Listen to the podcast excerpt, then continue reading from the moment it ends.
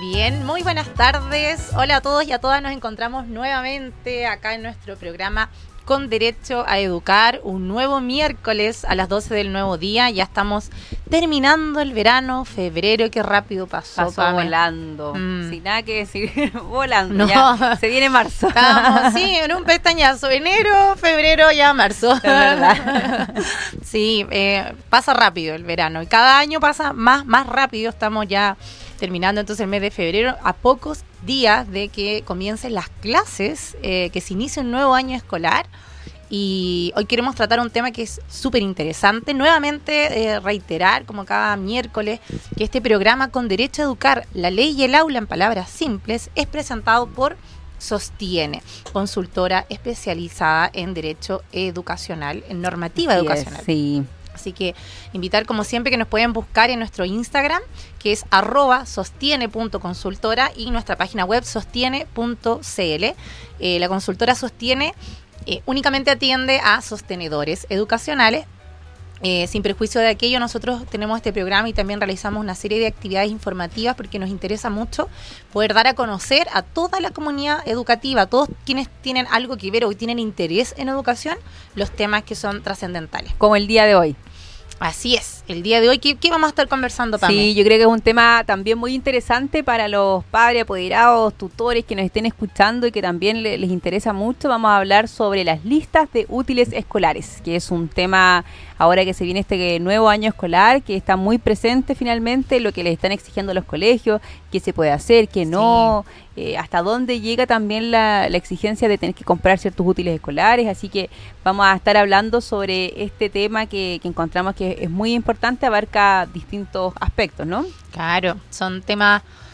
Eh, económicos mm. también, o sea, estamos hablando del bolsillo de las familias. Eh, Cada vez más apretado también. Claro, con, palabras simples, como dice nuestro eslogan, eh, hay dificultades para, para costear, cada vez está todo más caro, eh, la inflación, eh, aunque bueno, el año pasado fue una crisis más grande, eso lo conversamos también, pero lo vemos cuando uno va al supermercado, el combustible, los dividendos, la UEF, el arriendo, etcétera, entonces todos los costos suben y marzo es un mes súper difícil.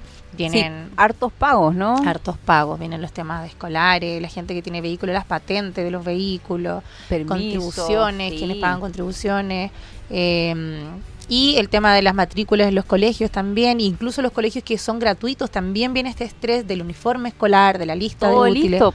La mochila, zapatos, o sea, implementación completa para poder eh, iniciar este, este año escolar que se viene ahora en marzo. Así que sí, eh, por eso queríamos tocarlo, porque como decíamos, abarca distintos temas, eh, no solamente educacional, sino también aspectos sociales, porque se puede producir una segregación, quizás puede haber una vulneración, alguien que se pueda sentir disminuido también, porque a lo mejor no lleva la misma calidad, la misma marca de cuaderno, de stick fix, lo que le esté pidiendo en el colegio. Económicos, por lo mismo que estamos conversando, el, tema del bolsillo, que también nos metemos un poco en, los bolsillos de las familias, y legales porque también impactan directamente en la experiencia académica del estudiante y las familias. O sea, sabemos hasta dónde podemos llegar entonces con, esta exigencia. Así que es relevante este tema. Eh, tiene este, esta conexión con el acceso equitativo a la educación, los derechos de los padres y los apoderados, así como la regulación de las prácticas educativas. Así que Claro. Importante ahí revisar entonces eh, sobre esta lista, lista de útiles escolares. La mayoría de los establecimientos, bueno, hay distintas hay distintas formas en que se entregan las listas. Hay unos que al momento de la matrícula te entregan un listado.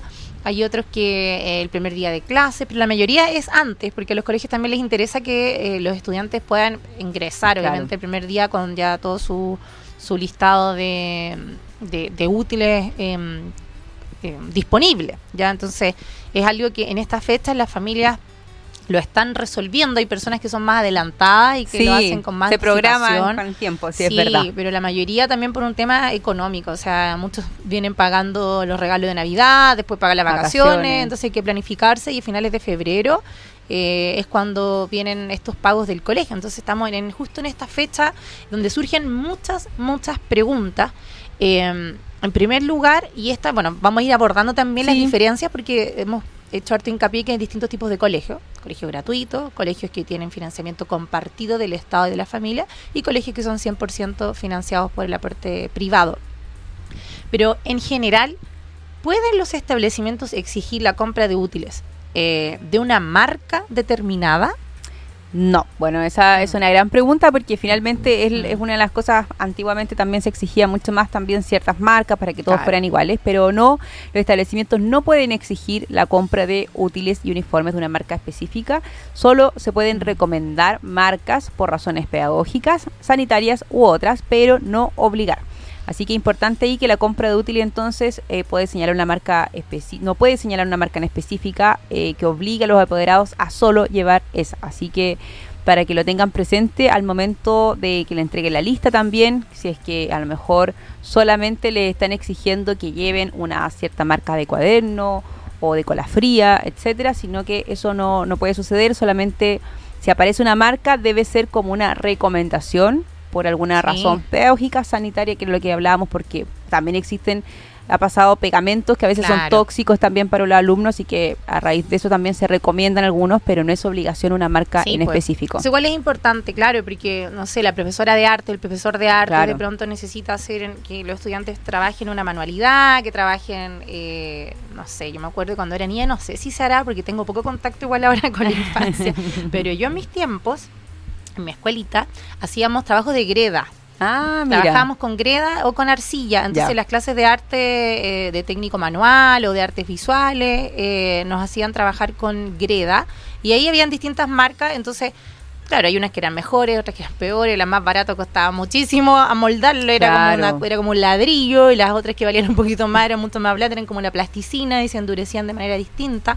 Entonces, eh, de pronto hay ciertas recomendaciones que, eh, que tienen que ver con, con la facilidad del uso, ¿no es cierto? Y también a veces los papás no saben, igual no tienen idea, porque de pronto te piden, no, compra esto ya y pucha, me puede guiar un poco. van con la lista al local comercial que vende y le dice, ya, acá está, deme esto, ¿cuánto mm. cuesta? O para también ver el presupuesto.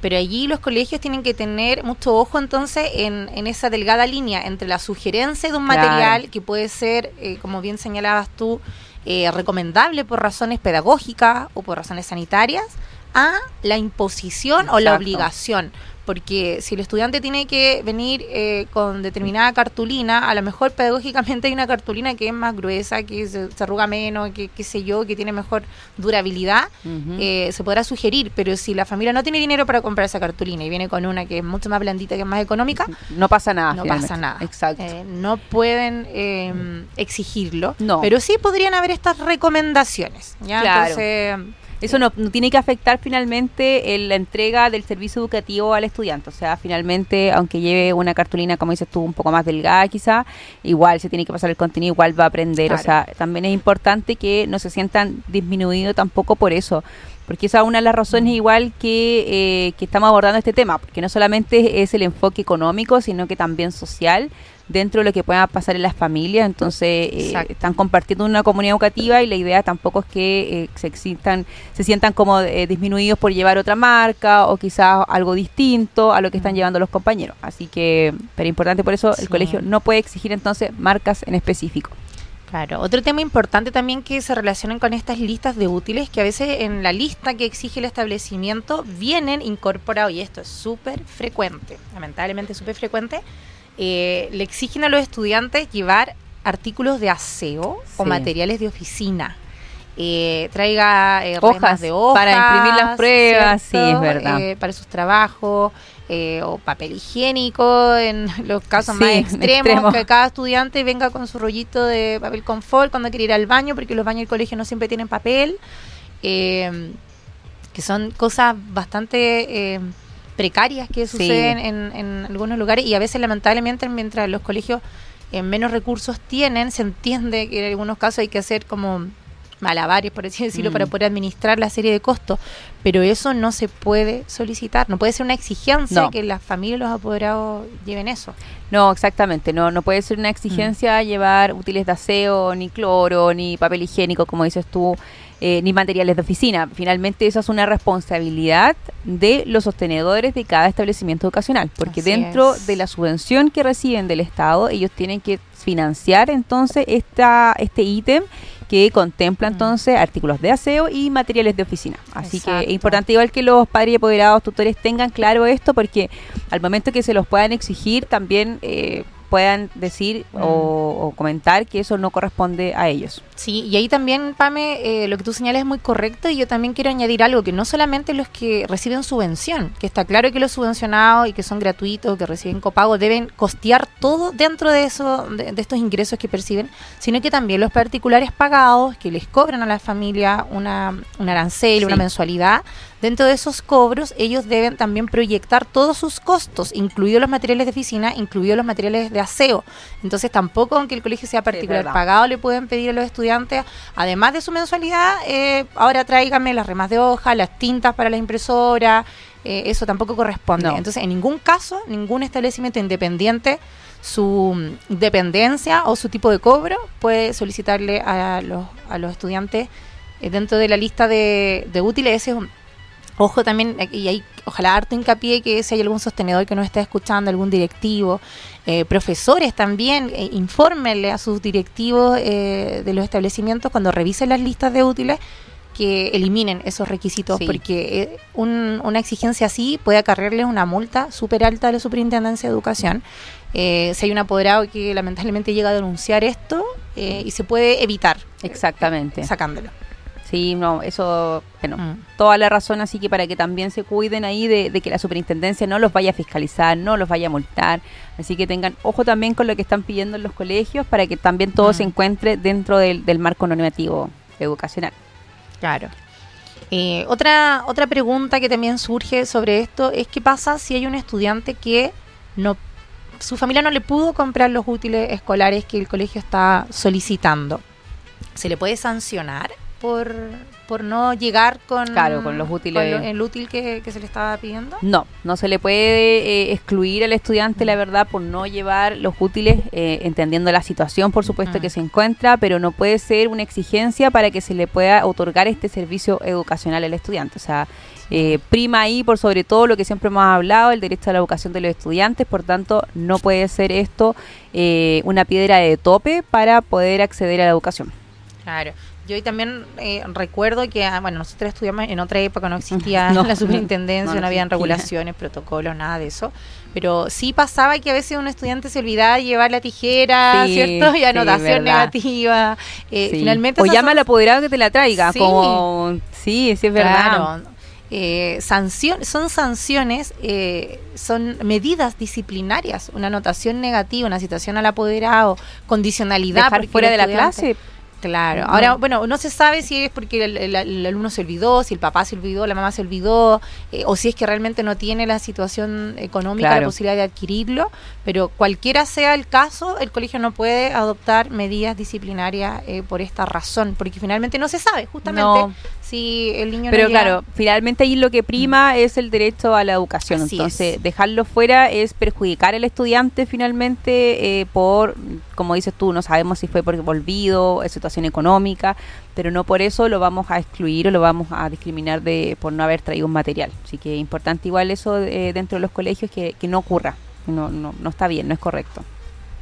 Así es. Y, y, respecto también a este tema relacionado con los útiles escolares, los colegios que reciben em, aportes públicos también reciben por parte del, Mineduc, del textos escolares. Ah, sí. nos puedes contar un poquito ahí. Sí, bueno, ahí el Ministerio de Educación entrega estos textos escolares y guías didácticas eh, de manera gratuita. Ojo, así que ojo con eso, también es gratuito lo que hace el Ministerio a todos los estudiantes y profesores de los establecimientos municipales y particulares subvencionados.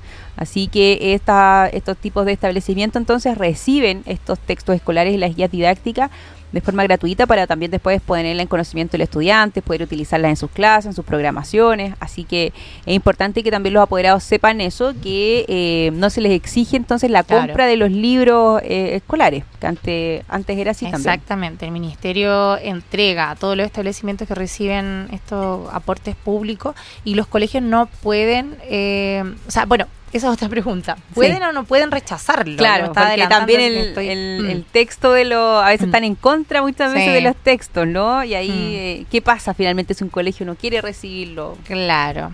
Eh, si el colegio opta por no recibir los textos escolares, debe comunicar esta decisión a su centro de padres y apoderados con la fundamentación técnico-pedagógica. Y esta información además debe ser enviada a la Ceremi de Educación eh, aparte de los apoderados, porque como bien dices tú, a veces no les gusta el contenido eh, por temas también de proyecto educativo institucional. Eh, vamos a rechazar estos libros y vamos a trabajar con, con em, pasó igual el año propia. El año pasado igual con unos textos que eran un poco controversiales igual referente a algunos temas. Así es. Y eh, reiterar entonces que en ningún caso, así como los útiles escolares, tampoco se puede sancionar a un estudiante por no contar con textos escolares, que también de pronto hay que, eh, bueno, en las clases de, lenguaje hay lecturas que son obligatorias en los establecimientos educacionales y eh, de pronto hay familias que no pueden costear esos libros. Em, depende también la posibilidad como económica de cada familia. Sí, es verdad, y hay que mm. ponerse también en la situación de, cada familia. Muchas veces, claro, se intenta conseguir también los textos con a lo mejor eh, alumnos que van en cursos más grandes, pero, pero bueno, no siempre se logra, y pero a raíz de eso tampoco puede ser una sanción al estudiante, no, no se le puede recriminar por no llevar este texto escolar complementario o adicional. Así es. Y. Mm, y, esto es un tema transversal, pero eh, es interesante también revisar cómo los establecimientos solicitan distintas cosas, porque eh, yo he escuchado también de algunos establecimientos particulares pagados que no piden listas de útiles, no piden libros, por ejemplo, y les solicitan a los estudiantes que vayan con una tablet proyectos educativos que ah. están enfocados en temas tecnológicos, digitales, entonces con un Kindle o con iPad, eh, dependiendo si están, eh, digamos... Ah, claro, o Samsung cuando son Android, claro, hay distintas marcas. cuál es el, sistema operativo que utilicen, entonces em, pueden, pueden exigir. Así que de eso y un poco más vamos a seguir conversando, nos vamos a ir ahora a una pausa musical, nos vamos a ir a, a escuchar un tema de un cantante chileno que es Jepe, Hablar de ti. Así que nos vamos. Bien, ya estamos de regreso después de este hermoso tema de, de Jepe. Y eh, nuestro programa con derecho a educar, Pame. Estamos en distintas plataformas, estamos en, bueno, en vivo en Zapping TV, en radio.cl, en YouTube, pero también estamos en un formato podcast. Si podemos contar a la. A lo mejor la, gente. no sabe lo que es podcast, porque igual hemos escuchado mucho los podcasts. Así es a lo mejor no se le ha dado eh, relevancia también a lo que es un podcast, que es finalmente la transmisión, pero con imagen. O sea, no solamente la voz, sino que también nos van a ver eh, por Spotify. Hola. Tal cual. Así que un saludo a los que nos estén escuchando por Spotify. Pueden buscar, eh, comentémosle igual a las personas cómo nos pueden encontrar. la aplicación de Spotify, ustedes abren su aplicación y se van ahí donde dice qué quieres escuchar, arribita hay una línea blanca y ponen quiero escuchar con derecho a educar. Y ahí van a aparecer todos nuestros programas en formato podcast. Eh, en el podcast de la radio hoy. Aparecen los programas desde el 2023. Todo lo que hemos hablado, aula segura, ley tutor sombra, maltrato docente, deporte y educación, funciones de la Supereduc, hablemos de SLEP, educación en la propuesta constitucional, bullying y funa, seguridad en los colegios. Hemos hablado de muchos temas interesantes, eh, contingentes en educación, así es que por ahí pueden encontrar todo nuestro contenido en es Spotify. Sí, así que nos pueden buscar, nos van a escuchar y nos van a ver, así que tal cual como lo hacen en YouTube, pero a veces Spotify es más fácil, es como más disponible, en el mismo es una aplicación, como que a veces es en el auto, buena. a veces uno va escuchando También. un podcast, así que ahí se para que se deleite con voces. Siempre es bueno aprender un poquito más eh, de estos temas eh, tan interesantes. Bueno, ¿qué ha dicho entonces la Superintendencia de Educación? Pame, contémosle a las personas. Bueno, ya hemos hablado que la Super es el órgano que fiscaliza, ¿no es cierto? Eh, la Supereduc. ¿Qué ha dicho respecto a, este tema de los útiles escolares? Bueno, eh, hay una resolución exenta, que es la 194 de fecha 8 de marzo del 2018. En esa eh, resolución, la Superintendencia de Educación aprueba una circular de normativa sobre texto y útiles escolares. Así que es importante porque finalmente esta es una circular que rige para todos los establecimientos educacionales que cuenten con reconocimiento oficial, o sea, que estén activos y funcionen como colegio.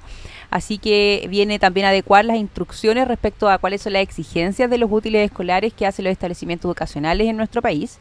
Y la iniciativa detrás de esta mencionada circular busca entonces regular estos aspectos que no estaban detallados en la legislación, especialmente lo que respecta a los útiles escolares y textos, poniendo énfasis entonces eh, siempre en resguardar los derechos y los fines jurídicos asociados a estos aspectos, que tiene que ver siempre con que los alumnos tienen el derecho a la educación por sobre lleven o no lleven algún texto o algún útil escolar que es exigido por el establecimiento educacional. O sea, no puede depender de, de eso finalmente el servicio educativo que esté prestando el colegio. Sí, eso siempre hay que tenerlo como un principio rector. Acá la norma fundante, como hablamos eh, los, abogados, el bien jurídico protegido, el bien superior acá es el derecho a la educación. O sea, ese es el, es el objetivo y es el sentido por el cual los colegios existen. No hay que perder nunca de vista eso para que eh, los niños, las niñas, los adolescentes se eduquen. Entonces, y adultos, bueno, los colegios que son de adultos. Sí, los adultos también, las personas en general, todas las personas todos tienen podamos tener derecho a la educación. O sea, tenemos el derecho a la educación y eso se ejerce a través de los colegios. Entonces, nada puede obstaculizar, nada puede estar por encima de este derecho que es un derecho fundamental de acceder a la educación. Sí. Así es que todo el resto eh, eh, está con un nivel inferior eh, a la hora de poner sobre la balanza que un, un estudiante pueda o no acceder a su, a su derecho a la educación. Sí, bueno, por lo mismo el, propósito principal finalmente de esta resolución lo que viene a, realizar es fortalecer y mm. complementar la normativa que ya existe hoy en día, pero que obviamente como es normativa es bastante general y a lo mejor faltaban algunos aspectos que regular, como es el caso de los útiles escolares. Así que por eso proporciona finalmente este marco normativo que es como dentro de donde yo puedo, eh, donde puedo actuar, más detallado, para que así también el sostenedor sepa que puede exigir, o bien como lo hablábamos, puede dar recomendaciones de a lo mejor de alguna marca, pero no bien exigir una marca en particular para que los alumnos lleven algún útil en específico.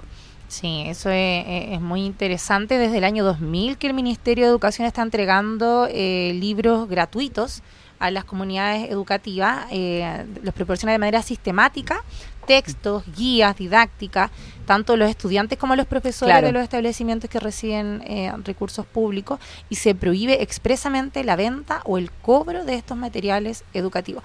Es una inversión altísima. Todos los años se imprime una cantidad enorme de, de material. para todos los alumnos, profesores de los mm. establecimientos municipales, particulares subvencionados, que como tú decías igual, eh, abarca aquí el 90% finalmente de la comunidad educativa. Yo hace un, par de semanas atrás conversaba también con un, un profesor en un establecimiento educacional y me comentaba eh, que eso, que le llamaba la atención la cantidad de libros que los estudiantes a veces, eh, lo práctico pasa lamentablemente, que ni siquiera las llevan a clase porque es un peso tan grande el de matemáticas, de historia, de ciencia. ¿Qué tocó hoy día? Sí, pues libro y cuaderno, libro y cuaderno. Tiene cinco ramos y son cinco libros gigantes, cinco cuadernos gigantes que un peso en Colación, más otra cosa, sí, ¿verdad? Entonces al final optan por no llevarlo y quizá, ¿qué pasaría si el ministerio invirtiera, por ejemplo, en entregar tablets? Mm. Entonces se le entrega a un estudiante durante todo su ciclo escolar, que no sé, una tablet que puede costar 200 mil pesos, 300 mil pesos, hay una mucho más barata, sí, de 100 es verdad. mucho más económica, y el costo de estar imprimiendo todos esos libros que son de un material también el papel. El papel en una calidad muy buena, todo color. Entonces quizás... Eh, pronto vamos a ver eh, esa, esa transformación. Hay que, propender igual, como dices tú, a veces a la mm. digitalización por el mismo tema de, del papel. O sea, cuánto cuesta también eh, construir mm. el papel, que se hace también en base de árboles, está la tala de bosques, hay como varias cosas también de fondo que se pueden ir, revisando para ver qué es mejor. hay discusiones también, estamos hablando de alumnos de séptimo hacia arriba, que ya el mismo ministerio en muchos casos les proporciona computador, en ningún caso eh, ah, estudiantes de primero, segundo básico. Que necesitan también tocar texturas mm. distintas, aprender del libro, eso también es importante, o sea, hay que ir distinguiendo. Sí, para seguir conversando vamos a ir ahora a una breve pausa comercial y luego seguimos hablando de este interesante tema de útiles escolares.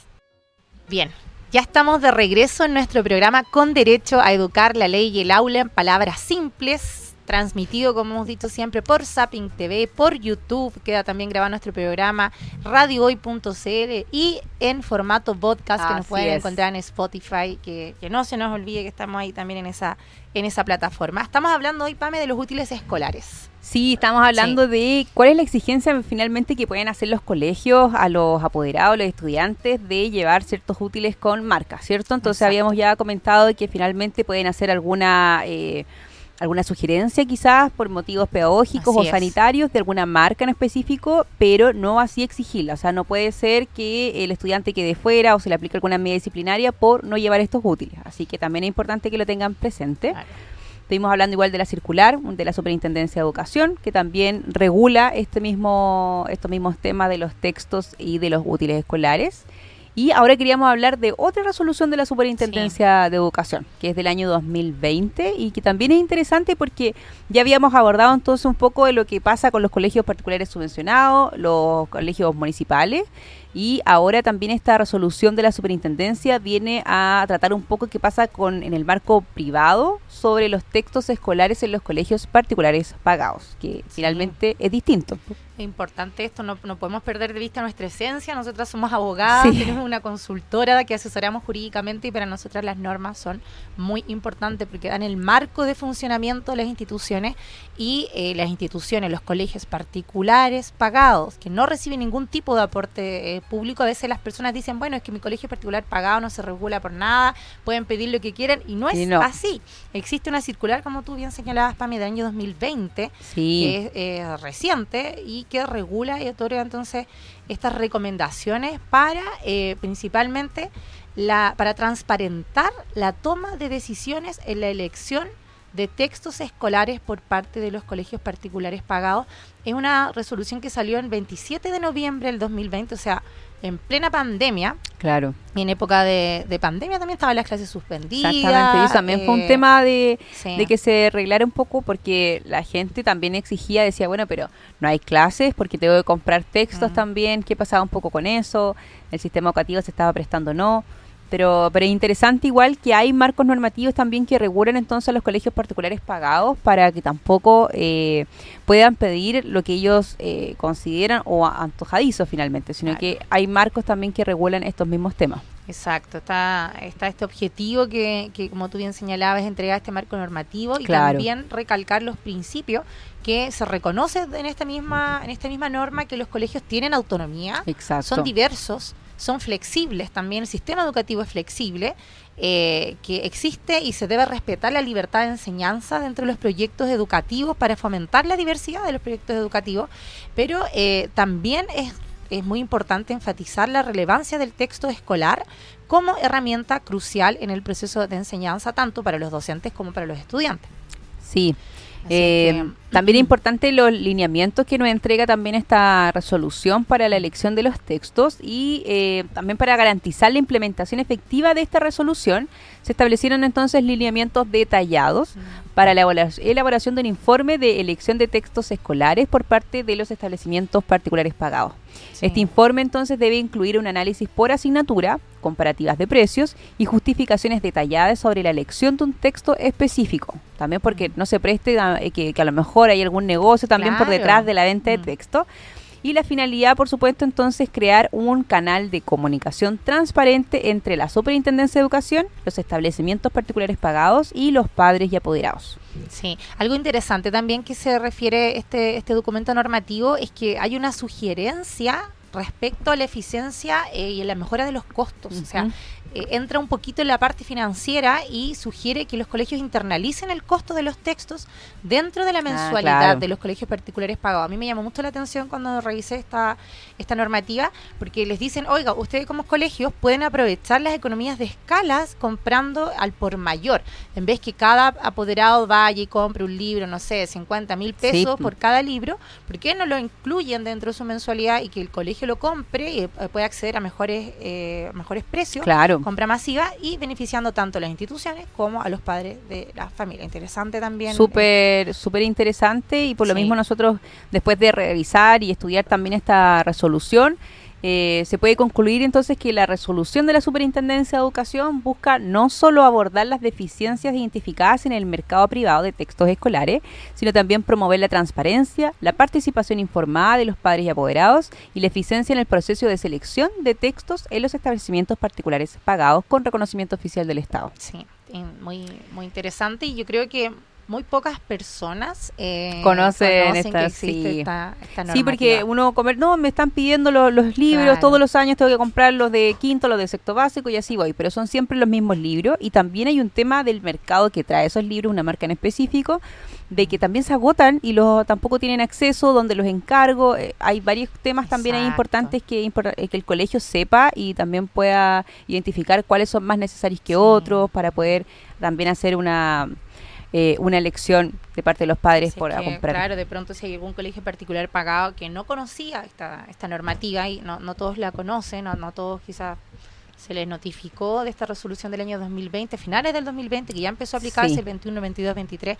Tiene dudas, nos puede contactar entonces sostiene.cl y vamos a seguir conversando luego de, la pausa porque tenemos una sentencia también muy interesante que uno de los sellos que nosotros también nos gusta darle a nuestro programa es ver la aplicación práctica de esto, qué es lo que resuelven los tribunales. Y tenemos también jurisprudencia que... Eh, que tiene que ver con, con nuestros temas. Así es que nos vamos a ir ahora a una pausa musical con una canción que a mí me gusta muchísimo de un grupo... Eh, no, no, es muy joven, pero, no. pero bueno, cada uno con sus gustos, que es ABBA con Gimme, Gimme, Gimme.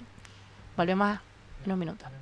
Bien, qué bonito esa canción, a mí me gusta mucho. Tú eres más de teens Yo sí, soy de la, de la época de teens así conocí, pero claro, mis papás escuchaban ABBA y cuando yo conocí teens ahí mm. recién supe como de, de ABBA, de decir que ah, las mismas mm. canciones, pero claro, en un grupo más, joven. Duró bien poco, eso sí, sí. teens tuvo como dos super hits y sí, eran Hit Wonder, creo que le llaman ese tipo de banda que es como que aparece y después se fuman. No supimos pero más. ABBA trascendió y trascendió no, todavía, todavía generaciones. De hecho, sí, siguen haciendo como cantantes, como eh, música de a partir de ABBA, como que se sigue escuchando mucho también, sí es cierto. Es uno de los grupos favoritos de mi hermano, así que un saludo a mi hermano, Cristian, que me está escuchando. Espero, espero que me esté escuchando. Vale. vale. Sí. Bueno, eh, decíamos ya, vamos cerrando este, mm. este programa en este último bloque, eh, que queremos comentar una una causa que, eh, que, tiene que ver con este tema de eh, adquisición de textos escolares adicionales. Esta es una causa que eh, llegó a, a, la justicia em, y a través de una multa de un proceso administrativo en el fondo que surgió desde la Superintendencia de Educación en contra del colegio y el colegio presentó un recurso de reclamación. Contémosle un poquito entonces a nuestros auditores que eh, en esta causa la, la el representante legal, sostenedor de un colegio, colegio Master College, interpuso este recurso de apelación contra una resolución que emitió la Supereduc que no le dio lugar al reclamo que ellos habían presentado en contra de eh, un proceso que los multaba por 51 UTMs por presuntas normativas. Entonces esto estaba a nivel administrativo, el colegio eh, presentó sus recursos, dentro del nivel administrativo no le dieron lugar y ellos decidieron ir a la justicia. Claro. ¿Ya? Em, y si tú les puedes comentar un poquito, sí, los hechos. Como tú comentas, entonces los hechos se originan en primera instancia entonces a partir de una denuncia eso es una posibilidad que pueden realizar los apoderados, que lo hacen ante la Superintendencia de Educación. En este caso, eh, se había acusado al colegio de realizar cobros indebidos a padres y apoderados por la adquisición de textos escolares adicionales. En este caso, entonces, la Superintendencia de Educación inició un proceso administrativo alegando que el establecimiento infringió normativas al solicitar textos distintos a los entregados gratuitamente por el Ministerio de mm. Educación sin cumplir con los requisitos legales que tenían que ver, por un lado, con la fundamentación pedagógica mm. que faltaba acá, que no existía, y por otro lado también la omisión de informar oportunamente al Centro de Padres y Apoderados. Claro, importante lo que acabamos de decir en el bloque anterior entonces, que cuando el colegio no ocupaba los textos que daba el Ministerio de Educación tenía que fundamentar pedagógicamente y además informar al centro padre y apoderado. Entonces, la entidad sostenedora en este reclamo eh, señaló que la denuncia era malintencionada porque el cambio de estos textos había sido propuesto por un grupo de profesores para potenciar las habilidades cognitivas y los padres lo habían aceptado de manera voluntaria. Eh, además señaló que la Supereduc, imponiendo esta sanción, esta multa, no consideraba eh, las pruebas desconociendo la trayectoria del colegio. Esa fue la mm. defensa que presentó el, colegio. Claro, bueno, el recurso de apelación sostiene también que se había vulnerado el, el principio de autonomía de voluntad porque los padres y apoderados habían consentido, como se habían eh, mm. nombrado voluntariamente, en el cambio de textos y se argumenta también que la Superintendencia de Educación, al rechazar este recurso de reclamación, hizo una interpretación errónea de la normativa, sin considerar entonces los fundamentos que se habían presentado. Claro. Y luego de eso se le da, eh, jurídicamente se entiende el traslado, se le pide a la Superintendencia que se pronuncie y en este caso la Supereduca a través de su abogada indicó que esta multa estaba bien aplicada conforme a las facultades que otorga la ley 20.529, que es la ley que rige la superintendencia, porque el colegio había infringido la normativa exigiendo estos textos escolares adicionales sin cumplir los requisitos legales, eh, subrayando esta importancia de que eh, los estudiantes deben recibir oportunamente los textos que proporciona el ministerio de forma gratuita. Así es, entonces la resolución del caso concluye que se infringen entonces eh, los artículos 1945, hay varios decretos y leyes nombradas también, pero lo importante acá es que finalmente se respalda que la actuación de la Superintendencia de Educación eh, que aplicó la sanción correspondiente por la infracción menos grave cometida. Entonces, así es como concluye también la parte administrativa. Así es. Y la Corte de Apelaciones, porque este fue un, caso también para que nuestros auditores comprendan, cuando se agotan las instancias administrativas, eh, en este caso los sostenedores educacionales tienen la opción de llevar estos casos a la justicia. Entonces la corte... En este caso que había no se le había dado lugar a lo que él solicitaba en se esa había multado, ellos dijeron la multa fue injusta, llegaron hasta la última, hasta el superintendente nacional, el superintendente confirmó y ellos dijeron, bueno, vamos a ir a los tribunales, vamos a ir a la corte de apelaciones para que ellos revisen. Y la corte de San Miguel rechazó el reclamo del colegio, declarando que esta resolución que había emitido la Superintendencia de Educación estaba ajustada a derecho.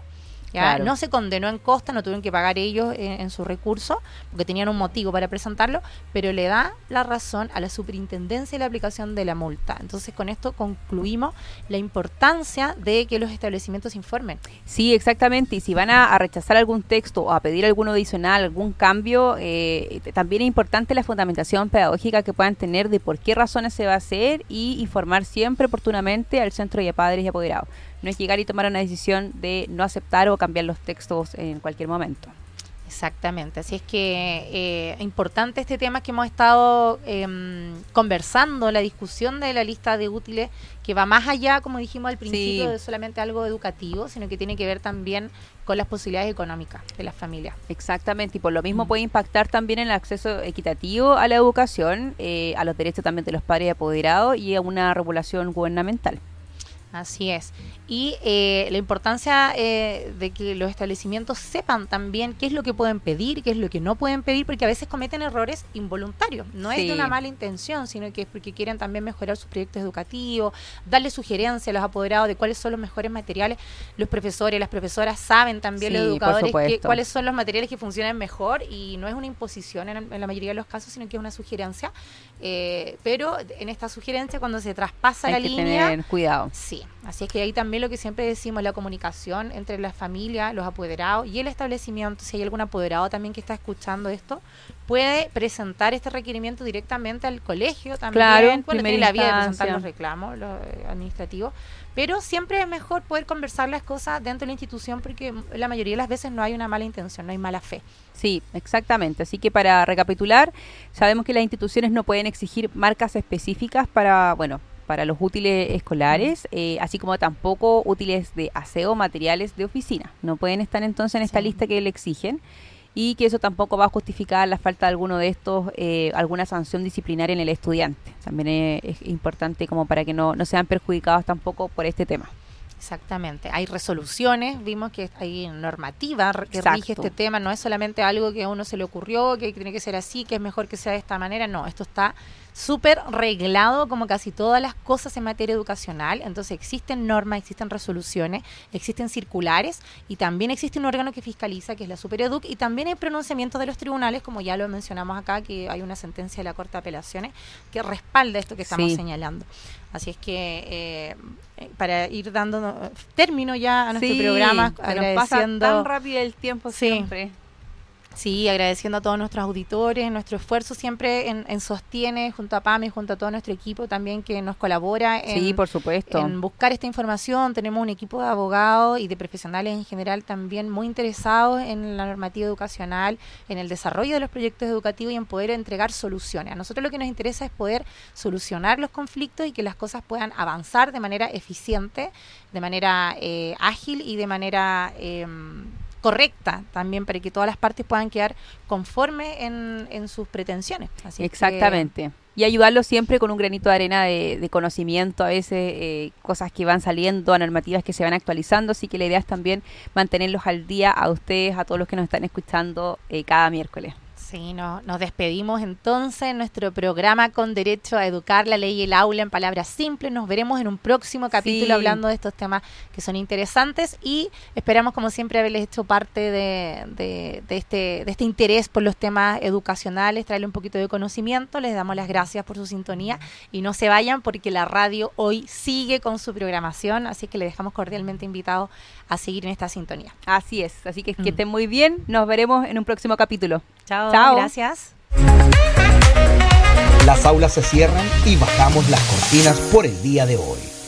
Te invitamos la próxima semana a ser partícipe de un nuevo programa con Derecho a Educar en Radio Hoy